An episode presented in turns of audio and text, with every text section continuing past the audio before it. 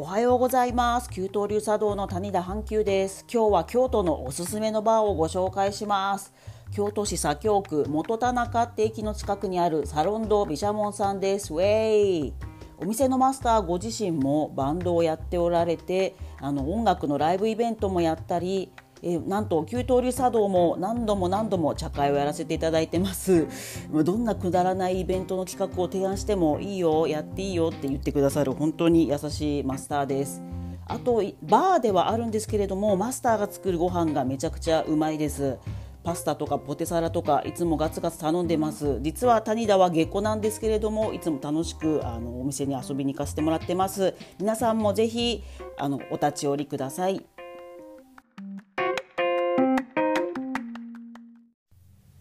この番組は京都元田中のバーサロンドビシャモンさんの提供でお送りします。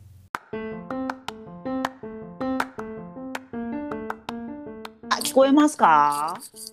はい、こんにちは。はい、こんにちは。じゃあ始めます。給湯流茶道プレゼンツサラリーマンの傷を癒す日本文化オフィス諸行無常です。よろしくお願いします。よろしくお願いします。はい。シェイクスピアの言葉に他人もまた同じ悲しみに悩んでいると思えば心の傷は癒されなくても気は楽になるという言葉があります。この番組は歴史上の有名人物もそんなサラリーマン我々と同じようなストレスを抱えていたそんな事情を知りなんだ俺の悩み家康と一緒じゃんってノリで傷を癒すのがテーマです。ちなみにこの言葉は真山智之さんの企業として見た戦国武将って本からお借りしております。えー、改めまして私給湯流茶道の谷田阪急と申します。給湯流茶道というのはオフィスの給湯室で抹茶を立てる団体です。千利休の時代に信長や秀吉が戦場でも茶会をしていたというエピソードから、えーと、我々の戦いの場である、えーと、職場で抹茶を飲んで傷を癒しております。そして今日も豪華ゲストがいらっしゃっております。自己紹介お願いします。こんにちは。はい。平の。今日もよろしくお願いします。よろしくお願いします。はい。今日はあの引き続きですね星座の歴史に語る後編をやりたいと思います。よろしくお願いします。よろしくお願いします。ね今日も楽しみ、はい、まあ前の星座の歴史、はい、じゃあなぜそう日本でなってきたのかっていうところを楽しみにしています、はい、お願いします。はい、えっ、ー、と星座の歴史の前編の方まだ聞いてらっしゃらない方がいたらぜひそちらも聞いていただきたいと思うんですけれども、その前編で言っていたのはですね、昔の人は星座ができて素晴らしい時代だったのに、今はもう日本人星座できるやつがいなくなってクソだみたいな話をしたがる人がたまにいると思います。あと慣れだから星座をあの、お前もやれるようになれって強制するような人みたいなのが、まあ、どうしても出てきちゃうと思うんですけれども、まあ、そう正座できないやつはクズみたいなことになっちゃうとですねあのレッテル貼っちゃうと差別とかになっちゃうのであの星座はその美しき日本の慣習とか言ってネトウヨに利用されちゃうのはダメ絶対ということで、えーと日本の長い歴史の中で正座してた時間なんてほとんどなかった急に明治以降バンバンみんな正座したんだよっていうだからそのネタを言うなっちゃダメだよっていう話を今日もしたいなと思っております。はい。はい。あのね前回まあ田さんが言ってたようにあの正座ができないやつはだ、はい、ダメだみたいなマウントを。そうそう方がいたっていうのをね。の現場を目撃されたっていう話から今回始まったと思うんですけどやっぱりその固定,、固定概念あ、うん、守らなくて本来ような慣習によって視野が狭くなっちゃってね、苦しんでる人たちまあ、はい、含めてやっぱりそういう現詳したことってあるので。そういうことに対して、はい、ありますあります。えそれなんかあの言える範囲でどんな時マウント取られました？あえっ、ー、と私ですね まあ今あの、はいはいはいえー、してるんです。はいはいはいはいはい。サラリーマンの時期ありましてですね。ああそうだったんですね。はいあの、はいはい、結構いいというかまあ登場してるようなところに入社してですね。はい、でそこで、ね、商業無常でした。本当にそこで社員研修で、はいはい、まあやっぱりそれなりに大きい会社だったので、2日間とか泊まりがけとかでビジネスマナーあるね。マナーか。なるほど。はいはいはいはい。で、その時にあのまあビジネスマナー講師みたいなのが来てた時に、足がうんうんで見てたんですよね。靴で脱ぐよね。わかる。はい。じゃあみんなの前で、はいはい、そう脱いでるんだと。えー、恥ずかしいまずあって。で、ひどいなそいつ。うんうんうん、お客お客さんが前でもお前は靴を言われてですね。脱ぐはずねえじゃんバカ。のそうそうそれはビジネスあの社内のはいはいはいビジネスな子の前だから出るんですよっていうのを思いながらもですね。はいなんかそれって本当に小学何々さんがやりましたって言ったら、じゃあ何々さんが自殺しろって言ったらあなたは自殺するのかっていうような 教師やべえ。議論。はいはいはいはいはい。いや本当それよ、ね、うんなんかうんちょっと違うかもしれない。なんかそういうそのその時ってそうその当時って視野が本当狭くなっちゃってて誰かがいやそれって江戸時代から作られた大したことない慣習なんだよみたいな。そういう違う角度からその視野に陥れられてる人って他の角度のない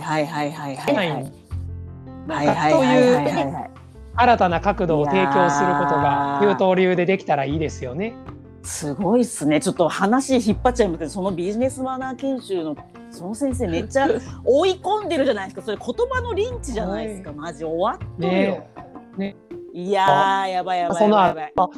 大臣として営業職にもなって自分で会社経営もしてお客さんの前で靴を脱いだことは一切ないですけども。そうだよ。そのビジネスマナー研修なんかね受けたくないんだよこっちは。いやでもやばい。でもそれはもしかしたらの人事部長がガツンと言ってくださいみたいなもしなんかちょっとでもチャラついてる新人いたらガツンと言ってくださいみたいなもともとお達しもあったので,、でなんかちょうどいいやついたみたいな。ね最悪じゃない？そういうことするからさそう三助さん辞めちゃったじゃん。ね重要あの優秀な人材こそ辞めるわそんな。もう大企大企業沈没しろ大企業。いやでも本当同じですよ。そういう感じで、あの星座は、まあ、星座ができないようなそのやつは本当終わってるとか言ってもその盲目的になっちゃダメですやっぱ追い込んじゃダメ。人を追い込んじゃダメ、ね、まあ、私も逆の意味で追い込んでる可能性あるんですけどまあそこはあの棚に上げて今日も話したいと思って。ます。いえいえいえ。なんかでもねこのこういうララジオだからこそというかし正しくないは置いておいてなんか普段のその狭くなった視野に対して新しい視野巧妙を見せるっていうのはまさにこういうインディーズのラジオだからできることでもありますよね。そうですよね。だからそのね、うん、あのスポンサーがねついてたりすると、そうそう靴下のスポンサーから NG 出るとか、普通のスポンサーからなんかちょっと今回も売りたいですって言われたりとかないか今まあスポンサーね、あスポンサー募集します。もしよかったらスポンサーの方 むしろついたらあの私が地声で広告出しますんで、それはあのはいくださいみたいな。ででもそうですインディーズなんでね、あのそうそうそうそうです。あの細あの研究者じゃないので本当の最先端の研究だと違うとかそういう話ってよりも、まあ、その皆さんが凝り固まってるものは意外と違うかもっていうね、まあ、きっかけに していただければと思ってますんで、はい、もしちょっと間違ってみたいなとこあったら、ね、むしろあのお便りなどいただければあのディスるとかじゃなくてあの優しいお便りをお待ちしております。はい、はい、よろしくお願いします。よろしくお願いします。はい、まあ本当いいねそのビジネスマナー研修のオフィス商業無常エピソードも聞けて本当に私今ガソリン注入して今勢いよくいきたいと思います。はい。でまあ前編のあのおさらいをざっくりしますとあの戦国時代ぐらいまでは星座は超マイナーな座り方で、まあ、めったに日本の人はその星座をしてなかった。ではい、でまあその象徴としてですねその戦国時代の茶道ではお手前をする人がそのシャカシャカ抹茶をあのお湯に溶かす時は縦膝でやれってむしろ書いてるようなあのマニュアルもまああったりしていた。あとしかも女性もふんわりした着物を着ていたのであぐらを女の子も書いていたと。まあ女の人があぐらかいても太ももとかが見えないようなゆったりした着物だったということもありまして。でしかも千利休が正座をしているような肖像画は戦国時代には書かれていない。などなどを踏まえてとにかく正座はマイナーな座り方だったここを今日は覚えていただければと思います。はい。という感じです。戦国時代で星座がマイナーだったっていうのは本当ねちょっと衝撃で。ですよね。うんうん、なかなか知れなくではないんだけれども、なんか、そそんなことってあるんだっていうふうに思われるリスナーの方ですけどが多いんだなと思いました。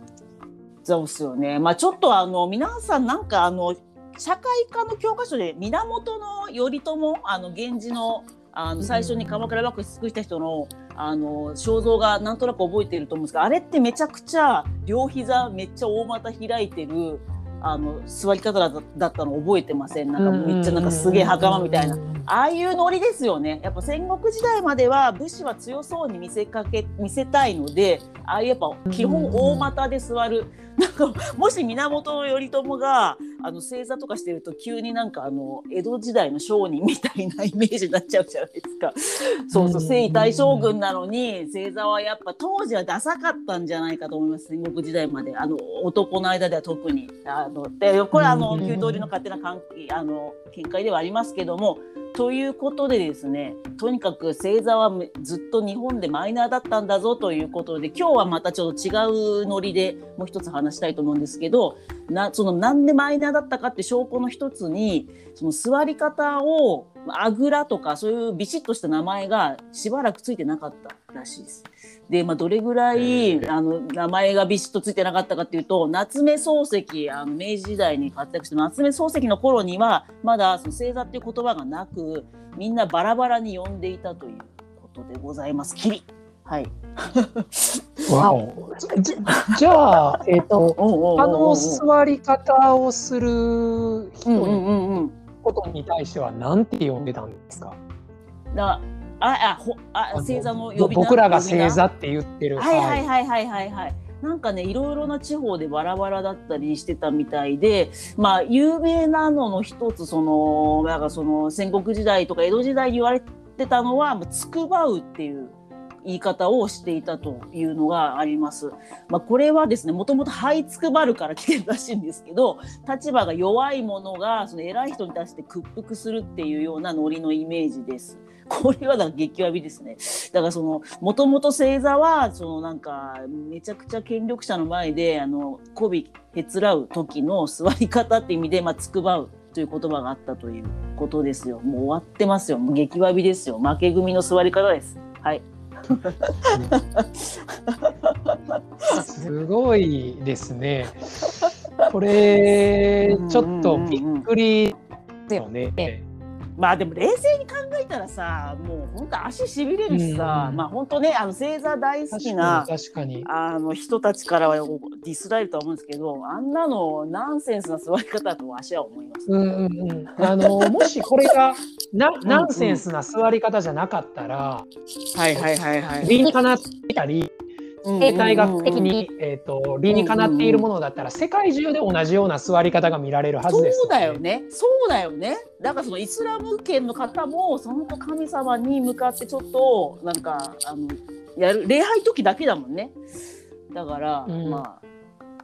あのやっぱりあれなんかねあの星座の本いくつか読んだんですけどもなんかお医者さんが書いてる本とかだとなんか私のクリニックに膝を壊した人がいっぱい来ますみんな大体茶道やってますみたいな。茶道で正座をし続けちゃって膝が悪くなった人は来てますとか言ってあの、まあ、基本は良くない座り方だという。体にはそそうですよね。そうそうそうそうそうそうだよ。もし正座が良ければみんなやるわ。はい。そうそうそう。という感じで。そうそうそうそうそう。的に起きてるはずなのに、まあそのね、だ韓国だと拷問の座り方だったということですね。はい、でまあそうつくばうっていうこいうふうに星座のことを言言ってたち徳川幕府はですねあの橋座っていうふうに呼んでたらしいんですね。あの将軍の前に来た時は橋座をしろっていうなんか決まりができて、まあ、それはだからその足のしびれ正座をしろっていう意味で、まあ、端っこに座るで橋座みたいな呼び方、まあ、これもまあいかにもちょっとはネガティブな言葉のような気がしますがあとまあ他にもですね、危ない座り方だから危ない危険の木に座でキ座って呼ばれてたりと。まあ、とにかく、まあ、ネガティブな呼び名が多いという感じです。でまあちなみに夏目漱石は作品の中で星座のことをかしこまるっていうふうに書いたりしてたそうです。はい。でですね、まあそんな感じで、まあいらん、ぼやぼやぼやぼやみんなそれぞれの呼び方をしていて、まあ、あの、これといった呼び名もなかったマイナーな星座先輩なんですけれども、これが夏目漱石の弟子だった寺田虎彦っていう人が昭和の初期に書いたエッセイでなんかいよいよ正座って言葉が出てくるらしいんですね。その正しい座とか言って。でね、まあ具体的な文章としては、夏目先生はいつも黒い羽織を着て、丹前として正座していたように思うっていうふうに文章を残しているということで、昭和初期になってやっと正座という言葉が定着した。はい。ということでございます。現場からは以上です。少ない座りかですね。いつから本格的に日本でこの危ない座り方を広めるキャンペーンが始まったんですか、はい、来ました。ここで私の今のマイブームであるでれ明治時代に来ます。星座のご利用しキャンペーンが明治時代に始まります。まあ、具体的にはですねあの明治時代になってあの国民子どもたち全員小学校に通えということになった時に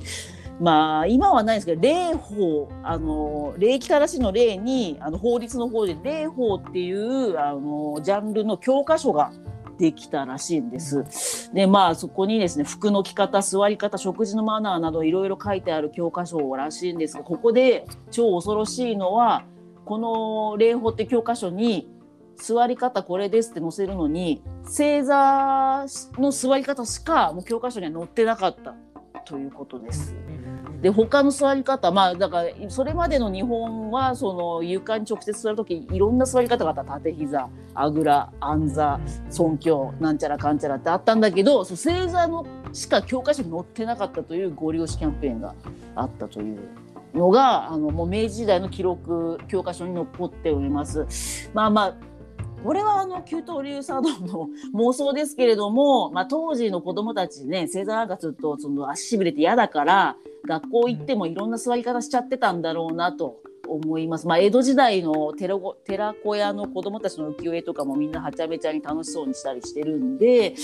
あのまあ子供たちが従わないものをだけ教科書に載せるみたいな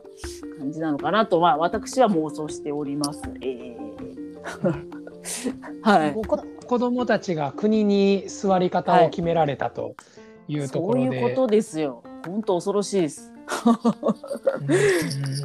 そんな座り方。洗洗脳ですよねいや本当それですよね。まあ皆さんもねその明治時代はこういう感じであすごく強兵でまあ、それまでなんかさ、まあ、言い方失礼ですけど、まあ、サブキャラだった天皇をまあその奈良時代平安時代に活躍してたけどその後はちょっとまあサブだった天皇を急にまあ持ってきて天皇の私たちは子供たちですみたいなキャンペーンもしたりとかとにかくその洗脳ですよね、うん、子供に対しては洗脳していたということでですね。でそうなんです。まさに洗脳で。ただちなみにその明治時代はまだ正座正しい座っていう呼び方も決まってなかったようでただその座り方はこれっていう書き方で絵で説明があってそこに今のその正座の座り方があったけど読み名としてはなかった。という感じですね。まあその誰が正座って言い方をしてきたのかとか、まあ、はっきりわからないようなんですけどさっきのしつこいですが昭和初期の寺田虎彦の絵にはもうあエッセイには正座っていうのがあったので、まあ、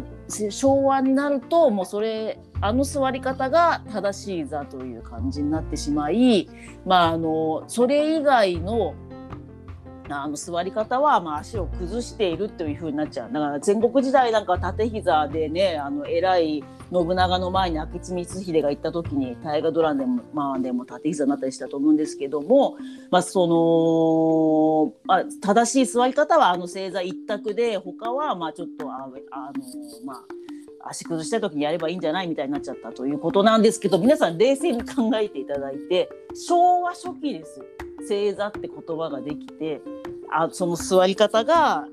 正しくて他はダメみたいな、まあ、今と同じノリになったのはその戦国でも鎌倉でも何でもなく昭和です。皆さん超最近です。はい、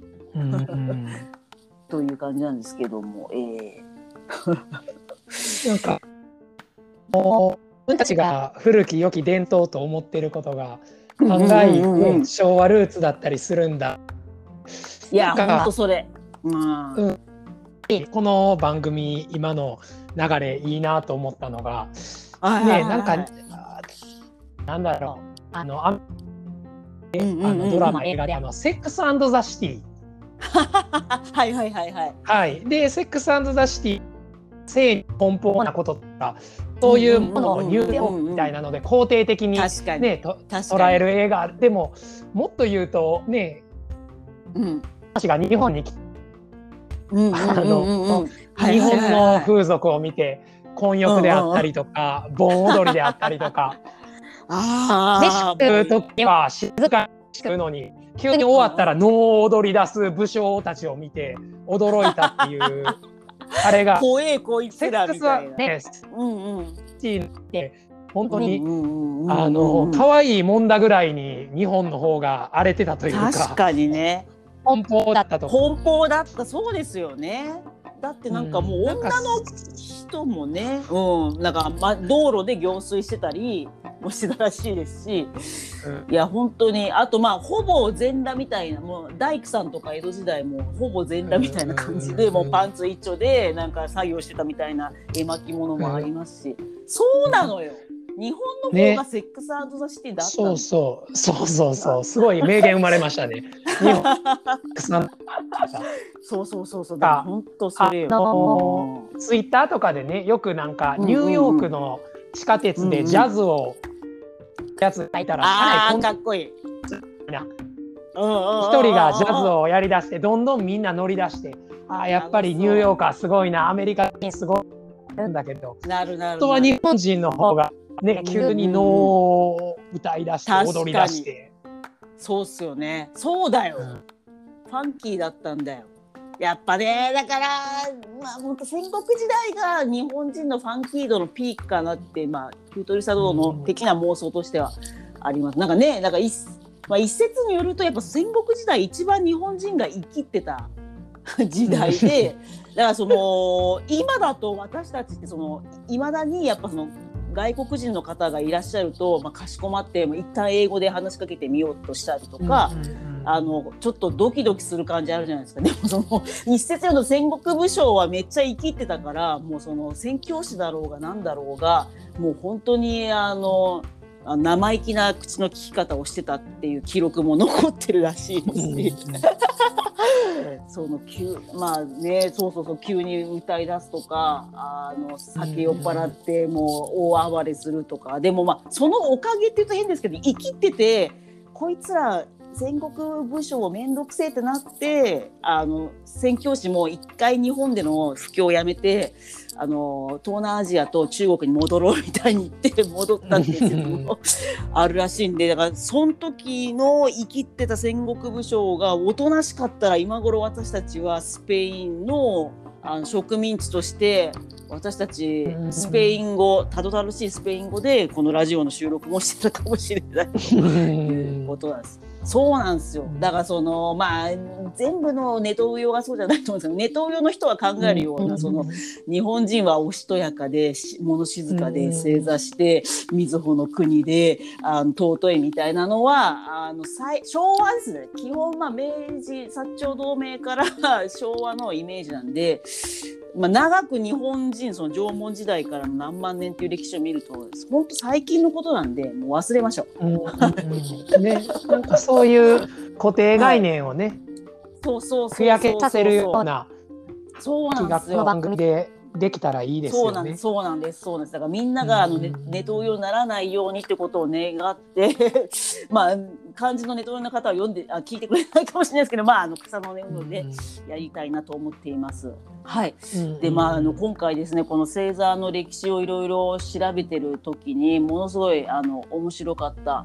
本があるんですけれども、えっ、ー、とまあいくつかあるんですけど、一つね、えっ、ー、と矢田部秀正先生という方のえっ、ー、と日本人の座り方っていう、まあ、新書があるんですけど、まあ、これ結構参考にさせていただいたんですけれども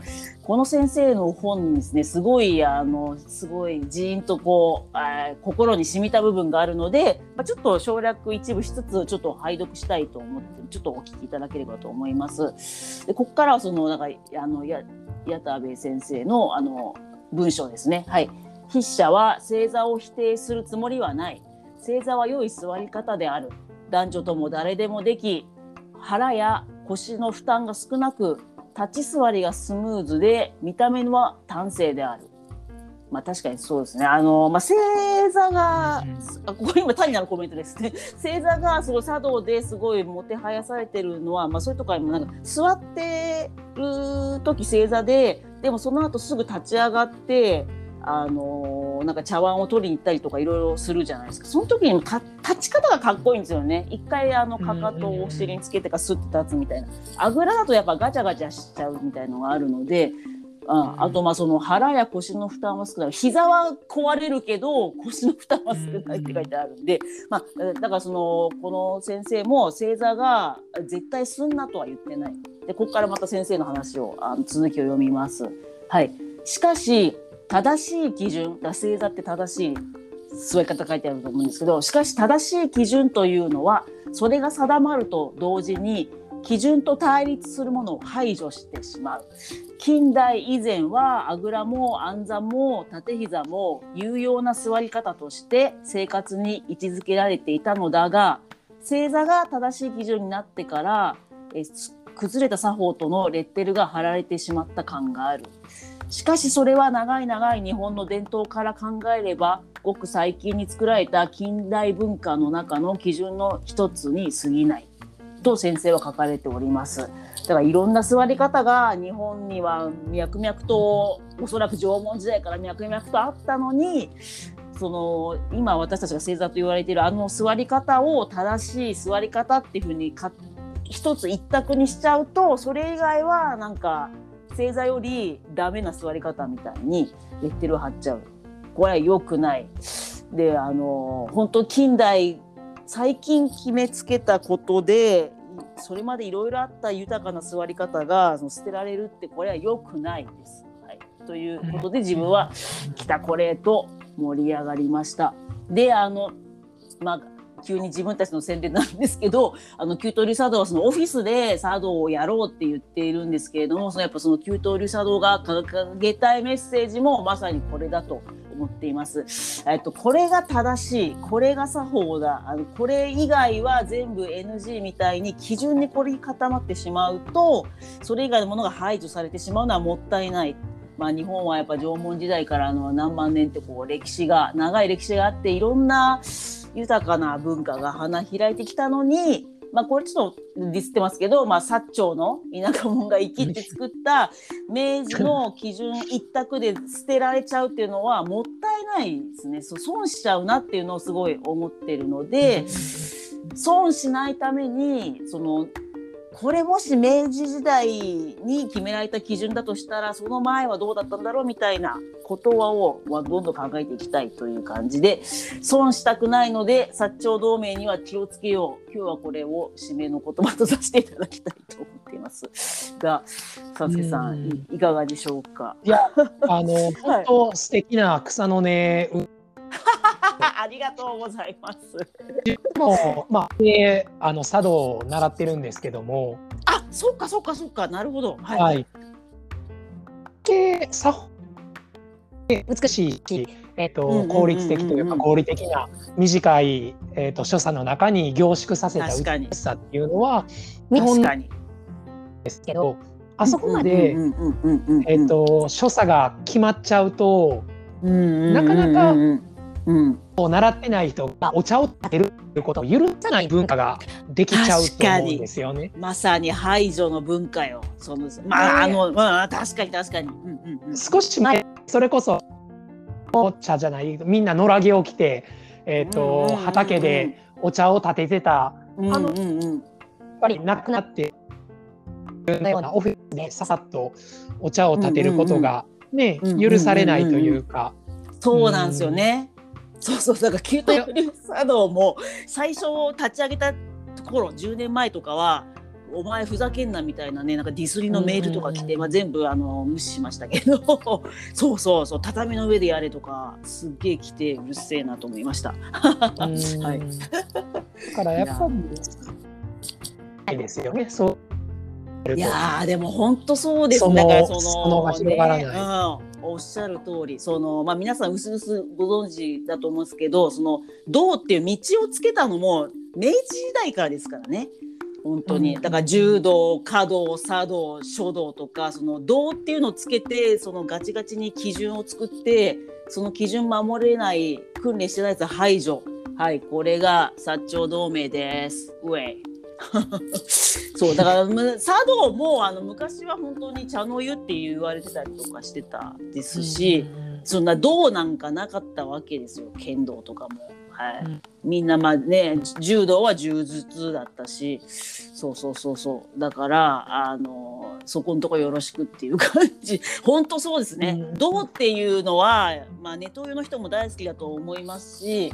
なんかににわか日本文化ファンはやっぱあとまあその侍好きみたいな人はやっぱどうかっこいいみたいになってますけど今の三助さんの話で私は目が覚めましたよ。銅がつくものは排除するためにやってるってことですね。そのちゃんと稽古して弟子になってあのお金も納めるやつだけがその道に乗っかれてそれ以外は排除するという恐ろしい差別文化じゃないですか。切れた。ダメ絶対ですよ。本当に。ですよね。ねえ、本当。なんかでも同時にちょっと脱線しちゃうかもしれないんですけど、同時に僕その銅の文化もすごい素敵だなと思って。あのー、でもちょっとトゥーマッチはやりすぎだなっていうので、そうですね。うんうんうんうん。のは。そうですね。でも、まあ、そういうふうに明治時代からは動いてきたとこありますね。うん、だからその銅ってつ,、つく前だもう茶の湯だってねさっきからしつこいですけど、まあ、戦国時代はそんなに作法っていうところよりもやっぱりいろんなみんな座り方でなんかその縦膝でシャカシャカするが一応決まりなんだけど超その太っちょの人がシャカシャカする時縦膝すると腹がぶつかって痛いからそういう人はあぐらでも OK とか結構臨機応変だったっていうのを聞くのでやっぱ「どう?」ってついちゃってからがやべえみたいなそういうのあると。そうですね。本末転倒になってるというか。あ、そうそうそうそうそうそう。そうそう。だからどうねその、うん、残すっていう必要かもしれないけど結局その正座できないやつを排除しだしちゃうとそうそうできなのっていう。そうなんですよ。それそれそれ。なあ。ところになっちゃうからそうですね。だからでもでも自分だって給湯流茶道って名乗ってるんでまあ本当は茶の湯って名乗りたかったんですけどまあ茶道の方がね今あの主流になっちゃってるので、まあ、あえてつけてるっていうとこもあるんですけどあのまもう私たちはもうやっぱ明治薩長より後を生きる人間なんで一旦まあ入り口としてなんかどうっていうのをついてるものを習ってみるは全然 OK でウェルカムなんですけどそこだけに凝り固まらずその明治時代にできた道っていうなんとか道っていうのより前はどうだったんだっていうの余裕が出てきたら皆さんもどんどん調べていただけたらなと思っています。あのこれまたもう一個脱線なんですけどその本あの調べたところですねあの宮沢賢治の時代に星座道っていうのが一瞬流行ってたらしくて。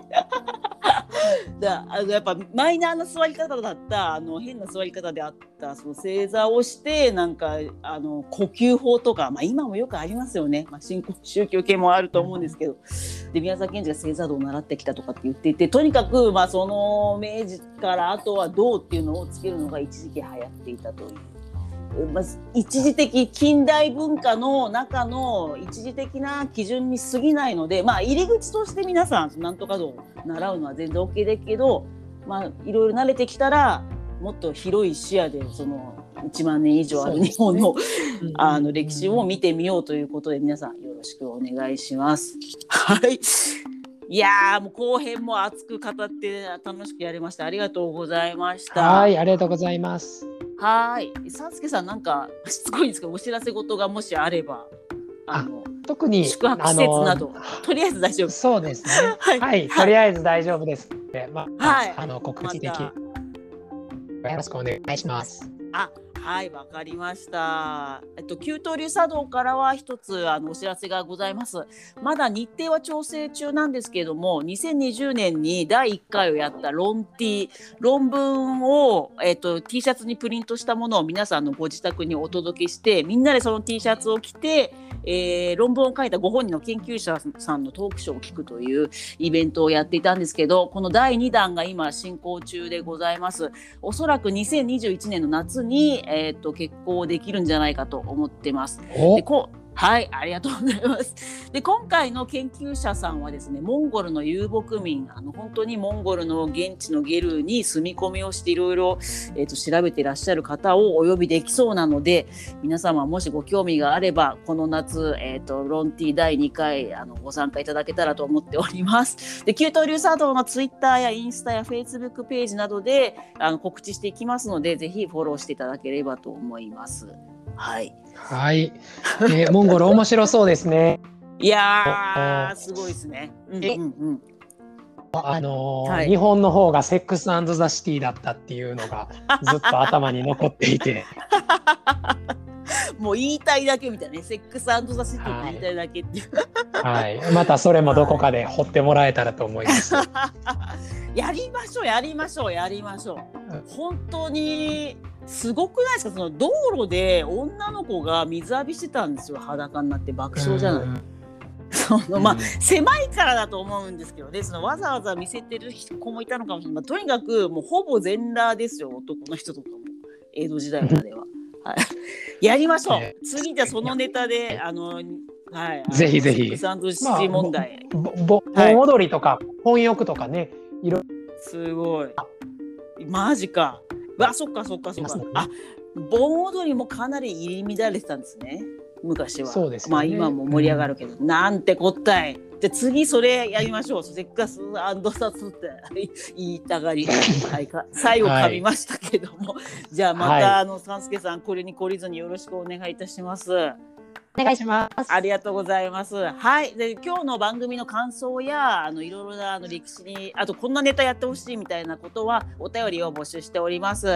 え、ツイッターやってる方は、ハッシュタグオフィス諸行無常で、あの、けあの書いていただければ見に行きます。メールでも受け付けております。えー、オフィス諸行無常 at gmail.com、えー、全部小文字でして、えー、最初のオフィスは英語のスペルで OFFICE。で商業無常は、えー、頭文字だけで、えー、sgmj.gmail.com であのお待ちしております。はい、じゃあもう、サンスケさん、今日もありがとうございました。はい、ありがとうございました。はい、給湯流茶道プレゼンツサラリーマンの傷を癒す日本文化ラジオオフィス諸行無常でした。ありがとうございました。失礼します。失礼します。はい。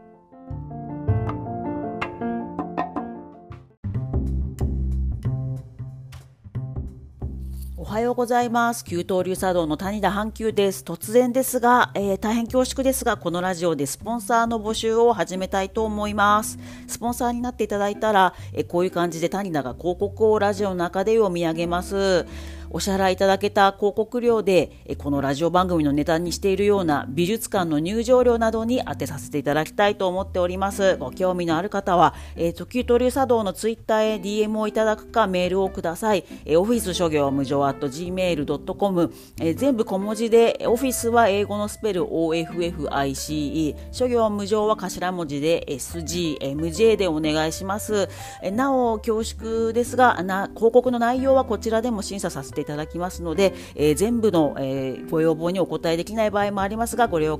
ご了承ください。お願いします。